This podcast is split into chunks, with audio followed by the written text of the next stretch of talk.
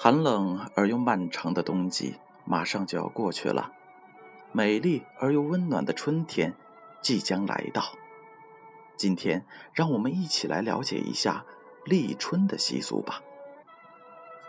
每年公历的二月四日左右为立春，此时太阳达到了黄金的三百一十五度，是农历二十四节气的第一个节气。立春表示春季的开始，万物有了勃勃生机，一年四季从此开始了。中国古代将立春分为三候：一候东风解冻，二候蛰虫始振，三候鱼至复冰。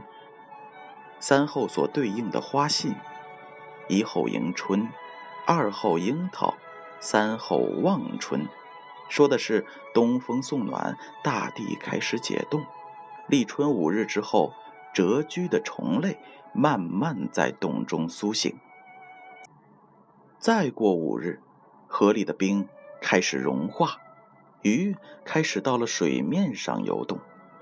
此时，水面上还没有完全溶解的冰碎片，如同被鱼附着一般，浮在水面。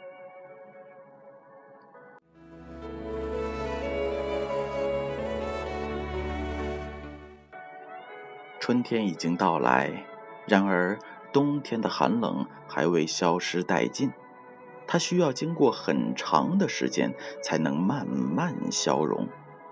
大地解冻，才算万物复苏，才有了万物生长的土壤。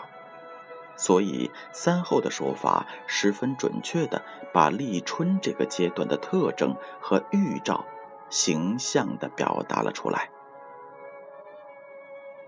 俗语说：“立春一年端，种地早盘算。”立春之后，随着气温的回升，春耕大忙季节将在全国大部分地区陆续开始。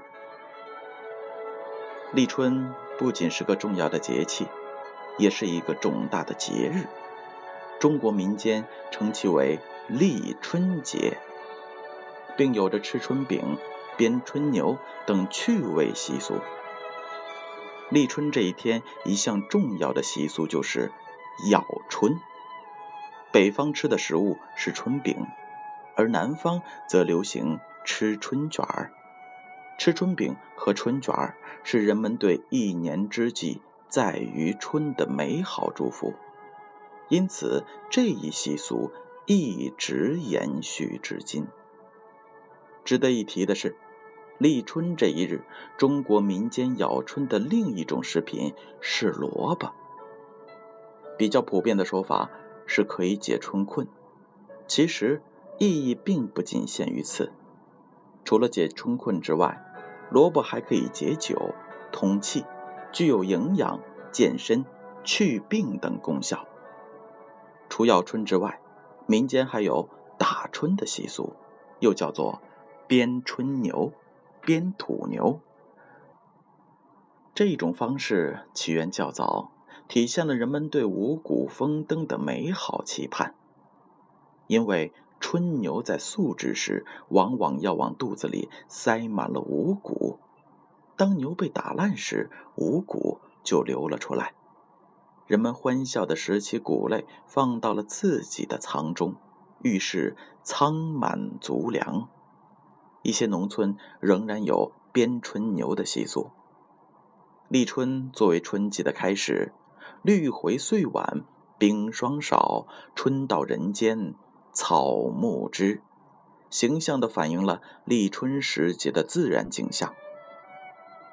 时至立春，人们会明显地感觉到白天变长，太阳也暖和多了，气温、日照、降水。